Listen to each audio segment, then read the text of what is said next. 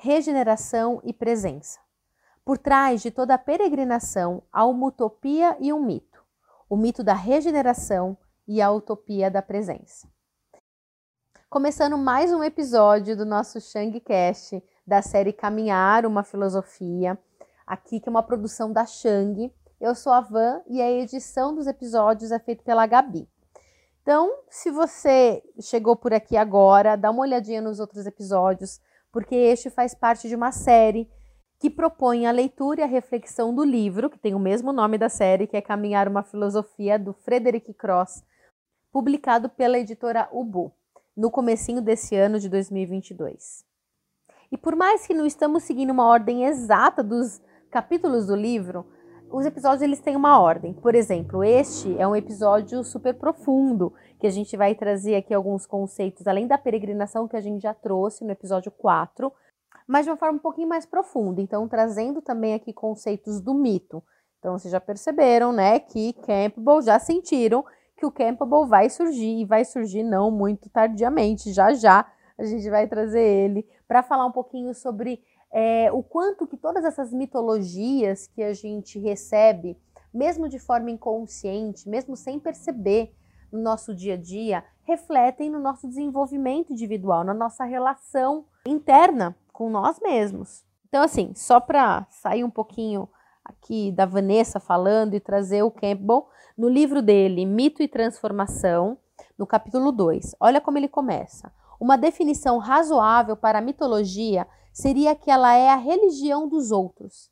E a definição de religião também não é difícil. É mitologia mal compreendida. Essa compreensão equivocada consiste geralmente em interpretar símbolos míticos como se fossem referências a fatos históricos. Um pouquinho mais para frente nesse mesmo capítulo, que ele fala sobre o nascimento do mito, sobre as sociedades, sobre as sociedades primitivas e antigas. Quero voltar rapidamente ao aspecto histórico básico do nosso tema. Existem três grandes períodos da história da humanidade. O primeiro, o período primitivo, vai do despertar da consciência ao surgimento da escrita. Em alguma parte do mundo existem até hoje sociedades analfabetas. Nesses lugares, as pessoas vivem muito perto da natureza. Seu horizonte, no tempo e no espaço, é muito estreito. Elas não têm um registro de outras épocas anteriores e sua noção de tempo e de passado, consequentemente, é limitada vivem, por assim dizer, em grande proximidade com a época atemporal dos primórdios, o tempo do avô já é uma era mitológica. O grande período intermediário surge em cerca de 3500 a.C., no Oriente Próximo, em Mesopotâmia. De repente se vê em cidades e com elas a, a invenção da escrita, da matemática, da roda, da realeza, dos estados. Tudo isso se cristaliza por volta de meados de quarto milênio antes de Cristo, e essa formação toda se difunde da Mesopotâmia para o Egito, aonde chega em cerca de 2850 a.C.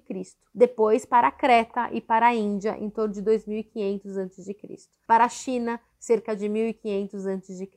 E para a América, com os Olmecas, perto de 1200 a.C. Essa tradição altamente refinada, difundida em todo o mundo, é de uma categoria inteiramente diferente daquela do mundo iletrado primitivo. Enfim, chegamos ao terceiro período, o moderno, que se inicia na Europa renascentista. Temos o desenvolvimento da pesquisa e da experimentação científica e da interpretação empírica da natureza. E claro, vemos o aprimoramento da máquina movida a energia, originando a mecanização e a industrialização que formam uma cultura mundial totalmente nova, totalmente inédita. Um pouquinho mais para frente, lá no episódio 3, sobre sociedade e símbolo, as mitologias fazem sua mágica por meio de símbolos. O símbolo atua como um botão automático que libera energia e a canaliza. Como os sistemas míticos do mundo abrangem muitos símbolos praticamente universais, surge a pergunta: por quê? E como símbolo universal acaba apontando para este, aquele ou outro propósito cultural. Os símbolos são embutidos na psique ou são gravados posteriormente. Psicólogos de animais notaram que, se o falcão sobrevoa pintinhos recém-saídos do ovo e que nunca haviam visto semelhante animal, eles correm em busca de abrigo. Se um pombo sobrevoa, eles não fogem. Foi feito um modelo de madeira que imitava a forma de um falcão. Sempre que o instalavam sobre os pintinhos e o puxavam com o fio simulando seu voo, os, os filhotes corriam para se esconder. Se o mesmo modelo fosse puxado de marcha ré, eles não corriam. Isso foi conhecido como reação estereotipada. Por outro lado, quando um patinho sai do ovo, a primeira criatura em movimento que ele enxergar se tornará, digamos, a figura de sua mãe. Ele se apega a ela e depois não consegue se desligar de tal apego. Esse vínculo criado no nascimento chama-se impressão. Com relação à psique humana, a questão é saber se as reações são, na, na maior parte, respostas estereotipadas ou de impressão. A resposta estereotipada que ocorre no caso do falcão e dos pintinhos é uma relação chave-fechadura, como se houvesse uma imagem precisa do falcão estampado no cérebro dos pintinhos. Você poderia perguntar-se quem está respondendo ao estímulo são os pintinhos que não conhecem o falcão? Não, poderia dizer você, é a raça dos pintinhos. A reação dos pintinhos ao falcão real ou construído exemplifica o que Jung chama de arquétipo, um símbolo que libera energia relacionada a uma imagem coletiva. Aqueles pintinhos nunca haviam visto um falcão antes, mas assim mesmo reagiram a ele.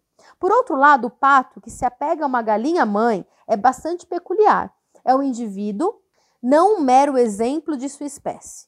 O vínculo entre o pato e a galinha resulta de uma impressão.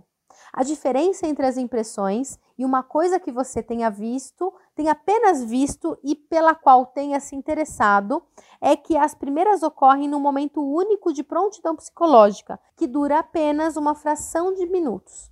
Tendo ocorrido, a impressão é definitiva e não pode ser apagada. Já na psique humana, descobrimos que é impossível identificar qualquer imagem estereotipada. Aqui para nós, portanto, teremos que assumir que não existe nenhuma imagem liberadora inata e estereotipada de grande significação na psique humana. O fator da impressão é predominante. Vem então a pergunta: por que existem símbolos universais? Pode-se observar os mesmos símbolos nas mitologias, nas religiões, nas estruturas sociológicas de todas as sociedades. Já que esses símbolos não provêm de mecanismos inatos nem podem ser transmitidos culturalmente, porque as culturas são extremamente diversas, deve existir então um conjunto constante de experiências que quase todos os indivíduos compartilhem. Essas experiências constantes encontram-se, na verdade, na infância. Existem as experiências do relacionamento da criança com a mãe, o pai, o relacionamento entre os pais, e a questão das transformações psicológicas da própria criança. Essas experiências universais trazem à luz os temas imutáveis das culturas mundiais. Vocês estão sacando, né? O que está pegando aqui. E aí, agora voltando um pouquinho para o capítulo 1 da função da mitologia, ainda no mesmo livro do Campbell. Tradicionalmente, a primeira função de uma mitologia viva é conciliar a consciência com as precondições da própria existência. Quer dizer, com a natureza da vida. A vida vive da vida. Sua primeira lei é: eu vou comer você, depois você vai me comer. Algo difícil para a consciência assimilar. Esse negócio de a vida viver da vida, entre parênteses, da morte, vinha acontecendo há bilhões de anos, até que os olhos se abriram e perceberam o que já estava acontecendo muito antes do surgimento do Homo sapiens no universo. Os órgãos vitais evoluíram a ponto de depender da morte dos outros para existir. Esses órgãos têm impulsos que a consciência nem percebe. Quando os percebe, talvez você se assuste com o horror de ser esse comer ou ser comido. O impacto de tal horror numa consciência sensível é imenso. A monstruosidade que é a vida. A vida é uma presença horrenda e você não estaria aqui se não fosse ela. Então, a primeira função de uma ordem mitológica tem sido reconciliar a consciência com esse fato. E agora ele vai falando aqui nesse mesmo capítulo sobre algumas ordens mitológicas, né, primitivas, enfim, mas eu quero chegar aqui em uma que tem a ver aqui com aquilo que a gente precisa. Por fim, a quarta função da mitologia é psicológica. O mito deve fazer o indivíduo atravessar as etapas da vida, do nascimento à maturidade, depois a senilidade e a morte. A mitologia deve fazê-lo em comum acordo com a ordem social do grupo desse indivíduo, em comum acordo com o cosmos, conforme o grupo defina, e em comum acordo com o mistério estupendo. Bom, prometo que agora é a última referência desse livro para a gente já ir para o nosso propriamente dito. Vai lá na introdução, você vê que eu fui de trás para frente, né? Onde quer que exista uma imagem mítica, ela foi legitimada por décadas, séculos ou milênios de experiência nessa trajetória e constitui um modelo. Não é fácil construir uma vida própria sem dispor de um modelo. Mas mito não é o mesmo que história. Os mitos não são histórias inspiradoras sobre pessoas que viveram uma vida notável. Não, o mito é o transcendente na relação com o presente. O que o mito faz por você é apontar o transcendente além do terreno do fenômeno. Uma figura mítica é como o compasso que usávamos na escola para desenhar círculos e arcos, como uma ponta na esfera do tempo e a outra na eternidade. A imagem de um Deus pode assumir uma forma humana ou animal, mas a sua referência transcende a isso. E todos somos a manifestação de uma força mística, o poder de vida, que deu forma a toda a vida, que deu forma a todos nós no útero materno.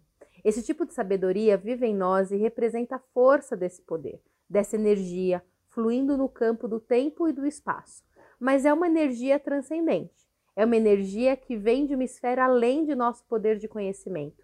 E essa energia fica contida em cada um de nós, nesse corpo, para um determinado compromisso. E tudo isso foi só a introdução do tema mito. Vamos voltar agora né, para o nosso livro Caminhar uma Filosofia. No início do episódio, eu já li a primeira frase desse capítulo, então vou continuar a partir dali. Gosto de pensar que se São Tiago representa tão bem as virtudes da peregrinação, é também porque ele é considerado a primeira testemunha da transfiguração de Cristo, que no caso Cristo é o mito, é a representação de toda essa história, tudo isso que a gente falou aqui. E como todo mito, ele tem que se transfigurar, ele tem que transcender de alguma forma. A transformação interior é o ideal místico do peregrino. É preciso voltar absolutamente alterado. Essa transformação aparece também no vocabulário da regeneração. Daí, muitas vezes, a presença perto dos locais sagrados, de uma fonte, um riacho ou um rio, elemento lustral em que o peregrino emerge para sair purificado, como que lavado de si mesmo. Podemos lembrar aqui a peregrinação dos hindus à nascente do Ganges. Que já vale a pena a gente pensar, né? O que é ser lavado, ser limpo de si mesmo? O que, que a gente precisa deixar ao longo do caminho? Porque dentro desse processo de transfiguração, de, de transmutação, a gente transmuta o quê?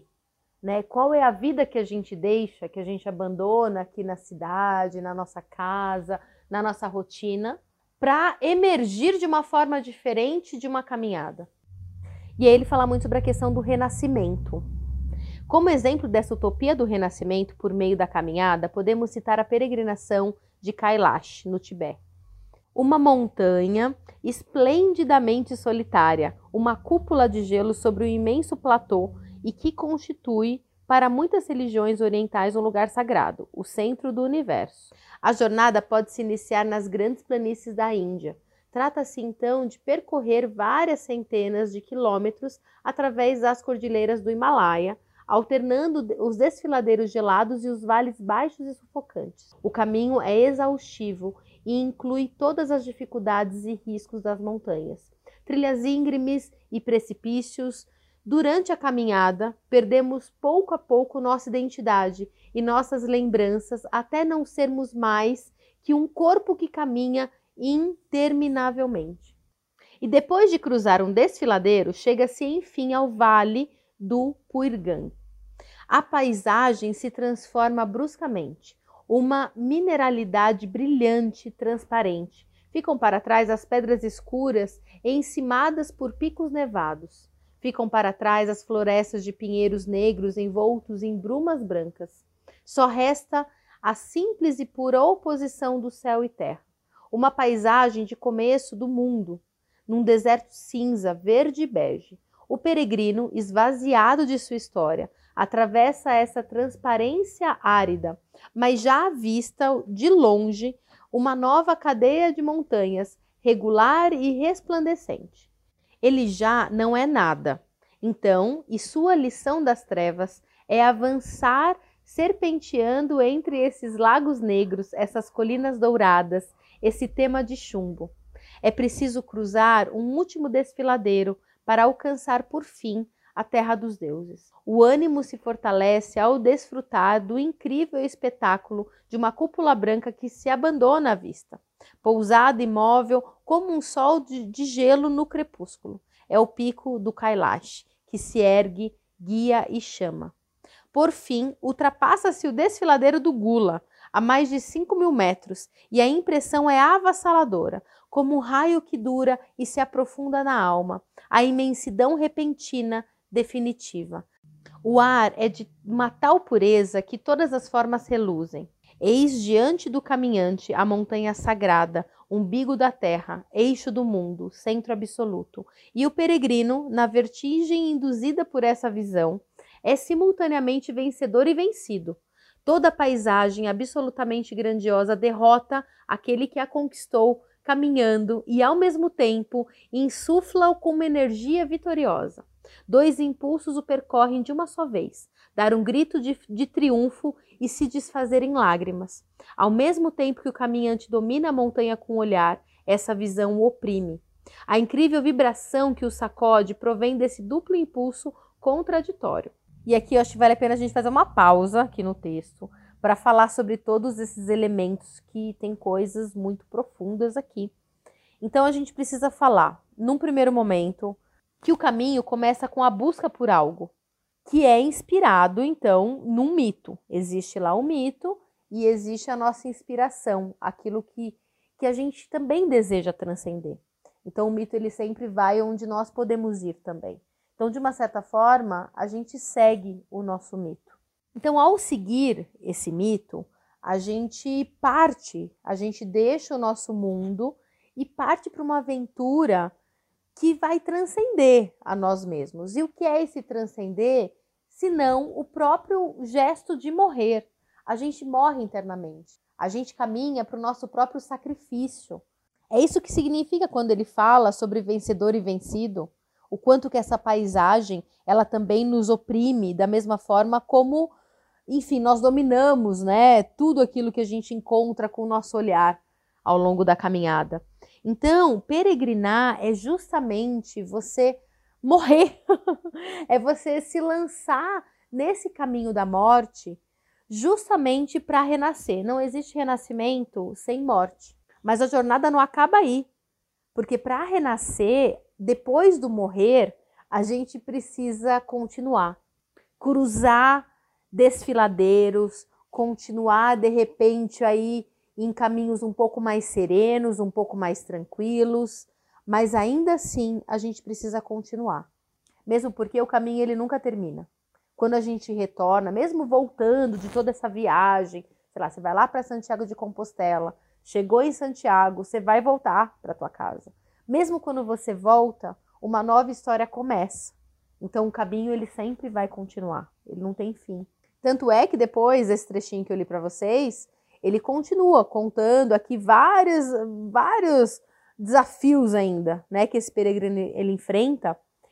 E aí depois, aqui no final, ele fala: "O peregrino, contudo, não renasce a si mesmo, mas ao desapegar de si, a indiferença ao tempo e a benevolência universal. O, a peregrinação traz consigo também a utopia de um renascimento cósmico. Isso é particularmente certo no caso das grandes caminhadas do peiote realizado pelos Yu Show no México. E aí ele fala aqui um pouquinho sobre essa comunidade, né, nessa que vive nessa região montanhosa lá no México, que é uma região completamente isolada, e eles percorrem a pé em grupos pequenos todos os anos, mais de 400 quilômetros por caminhos pedregosos e pistas é, poeirentas até o deserto de São Luís Potosí, que é onde cresce o peiote, uma, um pequeno cacto sem espinhos que conjura virtudes medicinais e poderes alucinógenos. Eles colhem, então, um grande cesto de vime e regressam cantando. Essa longa viagem é cuidadosamente preparada no povoado por meio de sacrifícios e ritos. E olha só que interessante: cada participante possui um nome ritual durante a viagem, tem um lugar rigorosamente determinado na ordem da marcha, personifica um deus ou uma função e deve respeitar jejuns severos bebendo apenas em momentos determinados. Impõe-se uma abstinência sexual rigorosa e submete-se no quinto dia de viagem a uma confissão pública completa. E essa é a maior prova da desconstrução da nossa identidade. A começar pela mudança de nome. Mudar o nosso nome significa a gente abandonar totalmente aquela identidade. Porque quando a gente se apresenta, a primeira coisa que a gente fala é o nosso nome. É ali que, que, que carrega né, esse nome, ele carrega todo o peso e toda a história que cada um de nós temos. E ao longo do caminho, você vê até o quinto dia, eles precisam deixar tudo para trás. E cada caminhada, cada peregrinação, sempre vai ter ali um objetivo. Seja uma busca espiritual, de renascimento, de transcendência de si mesmo e até de desconstrução. E é interessante porque isso me fez lembrar algumas situações em que eu já estive em viagens eu viajo muito sozinha, fico em hostel, ou seja, eu conheço muitas pessoas que estão viajando sozinhas. E é muito comum eu conhecer mulheres que estão viajando dentro desse processo meio ritualístico, sozinhas, com uma mochila nas costas, depois de uma separação, depois de uma ruptura, depois de um luto. Isso acontece mais com mulheres, tá? Mas de repente pode acontecer com homens também, que são as mulheres que, que me contam essas histórias, porque talvez elas estejam um pouco mais, mais vulneráveis, mais abertas, né? Para esse tipo de, enfim, de conexão ali comigo. Mas é uma coisa muito humana. Então, acontece alguma coisa, alguma ruptura na nossa vida, alguma dor muito grande e a gente precisa transcender aquela pessoa que a gente foi, até para a gente poder ser além daquilo, porque aquilo não existe mais. Então a gente pode falar que uma viagem como essa, é, uma experiência como essa, é um rito de passagem. É um momento em que, de uma certa forma, conscientemente, a gente decide, a gente escolhe mudar, transcender, buscar respostas em lugares totalmente diferentes. E daí que vem a importância dos mitos, porque é muito difícil a gente ir em lugar que a gente nunca foi e que ninguém antes foi. Então a gente precisa que alguém vá na frente por nós. E ele fala que ainda sobre esse mesmo ritual, essa mesma peregrinação em busca do peiote, o peiote representa uma divindade do fogo. Segundo a mitologia, a primeira expedição foi organizada por um deus primordial, aquele que triunfou sobre as trevas e a morte, com o fim de impor a alternância da estação seca e daquela das chuvas, o equilíbrio entre as potências do fogo e da água. Dessa partilha depende a vida. O milho exige água e sol. Repetir essa expedição originária é assegurar o equilíbrio cósmico, garantir a estabilidade do universo. É preciso caminhar para sustentar o mundo. E é forte isso, né? Qual é o mundo que a gente sustenta ao longo de uma caminhada? Imito, portanto, do renascimento pessoal e cósmico. Ou seja, a gente não está transcendendo só nós mesmos, né? E aí eu volto para o quê? Bom, o trechinho que eu já li. A vida vive da vida. Sua primeira lei é: eu vou comer você, depois você vai me comer. Então não existe essa separação entre vida e morte, entre renascimento e transcendência entre pessoal e cósmico. Está tudo conectado. E aí, continuando aqui no texto, a peregrinação implica também uma utopia de presença. Falou-se da importância dos relicários como destino privilegiado das peregrinações.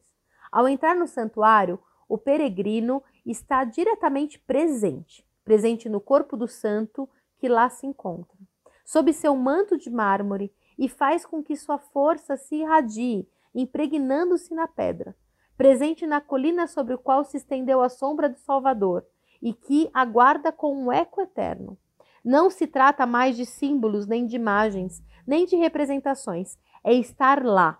Mas é preciso chegar lá andando, por si mesma. A caminhada já instala a presença, porque leva tempo. Quando nos encontramos aos pés de uma montanha, se viemos de longe, não é só o olho que percebe uma imagem. O corpo, em sua carne e seus músculos, alimentou-se dela por muito tempo. A imagem não passa de uma simples apresentação. Desço de um veículo e estou diante do monumento, uma igreja ou um templo. Vejo-os, observo detalhes, mas são imagens. Faço um exame rápido, uma fotografia precisa, imagem de uma imagem. A presença é o que leva tempo. É preciso ver de longe. Da última colina de Avalon, o súbito surgimento da Basílica de Santa Maria Madalena e aproximar-se dela aos poucos, ver como a luz do crepúsculo a transforma lentamente. É preciso perdê-la e depois reencontrá-la, adivinhá-la. Mas caminhando, sabemos que ela continua lá e nos atrai. Quando por fim o peregrino larga a mochila e pode parar, porque está lá, chegou, quase já não é preciso ter nos próprios olhos essa visão conquistada. Seu corpo inteiro está pleno dela. Toda a jornada então se transfigura. Chegar caminhando até esse local, com cujo nome sonhamos o dia todo, cujo contorno imaginamos por muito tempo, lança uma luz de volta sobre o caminho. É o que se levou a cabo com cansaço, às vezes com tédio, diante dessa presença absolutamente sólida que o justifica. Converte-se numa série de momentos necessários e alegres. Caminhar torna o tempo reversível. Ufa! E assim termina o capítulo. E eu já diria que também o nosso episódio, a parte mais importante. Só vou fazer uma última observação em relação a esse último trechinho que a gente leu, para partir para as, as notícias as informações que eu preciso passar também nesse podcast. Mas é muito interessante, né? Eu lembrei, lendo aqui para vocês, me lembrei do dia que eu cheguei lá em Santiago de Compostela, em setembro de 2017. Já devo ter contado essa história em algum dos nossos canais, mas enfim, eu vou contar aqui de novo rapidinho, no resumo para você. Eu não ia chegar naquele dia. Esse dia, esse último, eu ia dividi-lo em dois. Só que eu conheci um alemão, um senhor lá, o Charles, incrível. E eu me apaixonei por ele, assim, no sentido de ser muito fofo, né? Ele queria que eu chegasse lá com ele para conhecer a esposa dele que tinha ido de carro. Enfim, tinha todo um contexto e ele foi muito importante. E, aliás, várias pessoas foram muito importantes ao longo de toda a viagem. Mas nesse dia, o Charles foi a, foi, foi a bola da vez. E então ele disse: Não, vamos, vamos terminar hoje. E eu decidi então, porque eu te, queria terminar com ele, eu queria conhecer a esposa dele, enfim, fazer parte de tudo isso. Então eu fui. E foi um dia muito difícil, porque, enfim, eu andei o dobro do que eu tinha previsto para andar. Eu estava com sete bolhas nos pés, já, é, enfim, despreparada, peregrina de primeira viagem. Foi tudo errado, mas deu certo, deu muito certo. Foi uma morte real, assim, física, meu pé morreu, né, com essa viagem. Não só o pé, mas beleza. Tô falando dele por causa das bolhas. Mas pouquinho antes de chegar, uns 5 quilômetros, 6 quilômetros antes, é, dava pra, a gente estava num lugar alto e dava para ver Santiago. Lá no finzinho, a catedral. E eu lembro da emoção que eu senti imaginando chegar em Santiago de Compostela. Então imagina, né? Eu estava a 5 quilômetros de uma viagem que tinha sido muito, muito forte, muito importante, com muita morte, com muito renascimento, com muito desapego. Eu deixei muitas coisas lá. E eu imaginei o quanto que eu me emocionaria chegando no ponto final e me emocionei naquele momento. Que tem a ver com isso, né? Você avista. E aí eu fui chegando e, e esses últimos quilômetros foram muito intensos. Porque aquele negócio, você sente que se você conseguir chegar lá, você consegue fazer qualquer coisa que você se predispor a fazer. Você tem uma sensação que o teu corpo, de fato, ele é muito maior do que ele é, no sentido de mais poderoso, de que você conseguiu transcender, inclusive, a tua, a, a, a tua sensação e falta de capacidade daquilo. Você passou, você ultrapassou todos os seus limites. Então, tem uma coisa muito importante no chegar mas quando eu cheguei, eu não senti nada disso. e, eu, e um spoiler, né? Porque depois, em todas as outras caminhadas que eu fiz e peregrinações, eu tive a mesma sensação quando eu cheguei no lugar. Eu nunca sinto emoção, aquela emoção, sabe, da caminhada, que talvez a gente acha que deveria sentir, quando eu chego no ponto zero ali, no marco zero, no meu destino final. Porque me dá um esvaziamento muito grande, o primeiro ponto. O segundo, ao longo de todo o caminho, a gente percebe tanta presença, tanta vida, que chegar é meramente um, um ato comercial, inclusive, né? Porque chegar lá em Santiago de Compostela é um comércio para todo lado. Chegar lá na Catedral de Aparecida é um comércio para todo lado. né? Então, assim, a pureza, a simplicidade, a essência do que é uma peregrinação, a gente sente no caminho, com as pessoas que a gente encontra, com os vilarejos, nas pequenas igrejinhas, sabe, que a gente passa. Tudo isso é muito mais emocionante do que chegar no destino final, do que a, a, a Catedral de Santiago. Eu nem entrei lá dentro, só pra você ter uma ideia. Porque eu não, eu não quis, peguei bode, né, quando eu cheguei. Mas a emoção foi sentida ao longo dos últimos 5, 6 quilômetros. Então, quando ele diz, né, o quanto que é importante a gente ter essa relação com o tempo e o tempo da chegada, é justamente isso. O, o que a gente faz, sabe, com aquele tempo até chegar. E aí o tempo realmente ele se torna reversível. Então é muito especial. Bom, paramos por aqui, que já está longo, para dar os recados. Então, primeiro recado, a gente anunciou, vai anunciar, não sei ainda, vai dependendo da nossa programação aqui até quinta-feira, porque esse episódio está sendo gravado antes. O grupo de estudos que vai ser iniciado em julho. Não temos datas ainda, mas vai ser um encontro por mês de uma hora e meia. É, e uma caminhada cultural pela cidade de São Paulo. Então, para quem é de São Paulo, para quem não for e quiser vir, a gente vai combinar as datas, tudo direitinho a partir dos interessados. E o objetivo vai ser trazer reflexões com base em teorias e também com a prática, né? Afinal, a gente vai ter a caminhada sobre uma das ações mais naturais humanas, mas não só. Porque caminhar não é só colocar o pé na frente do outro. Porque além de mobilizar todo o nosso corpo, ele é também um ato subversivo contra uma cultura tecnológica e rápida, né? É isso, a gente caminha para chegar devagar. Então, para isso, a gente sente os espaços, e passa por todo ele de uma forma completamente diferente. Ou seja, caminhar é um ato de revolução. Mesmo que você não perceba isso, mas significa que você está indo contra um sistema que busca, de repente, a mobilidade por meio do carro, né? por meio do, do, do transporte mais rápido.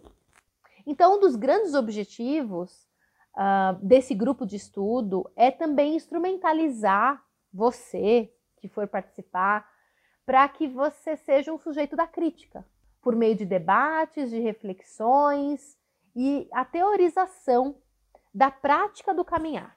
Além disso, no final desses encontros, a ideia também é a gente construir alguma forma de produção de conteúdo. E a gente vai decidir, tá? Se vai ser em formato de podcast, se vai ser artigo, criação de um blog, de acordo com o perfil do grupo, com os participantes, a gente vai então criar juntos um projeto para compartilhar tudo aquilo que foi aprendido e disseminar também esse conteúdo. Então vai ser muito legal. Espero que vocês participem, vocês são super convidados. O investimento vai ser um valor simbólico de 150 reais e esse é o valor total, contando com os quatro encontros mais a caminhada cultural. Então dá uma média de 30 reais por encontro. Esse valor ele pode ser dividido em duas parcelas, via Pix, enfim. Tudo isso é conversado. Mas fica de olho, e eu acho que faz muito sentido você que está aqui, que escuta o nosso podcast, também participar. Porque lá a gente vai trabalhar de uma forma profunda todos esses temas que a gente diz aqui, tem que a gente aprofunda bastante, né, por aqui. Mas vai ser, enfim, uma coisa muito mais ampla. Então você é super convidado, dá uma olhadinha lá no nosso Insta, e qualquer dúvida é só também mandar um direct pra gente. É isso, gente. Então, vejo vocês na próxima semana. Um super beijo e uma ótima semana.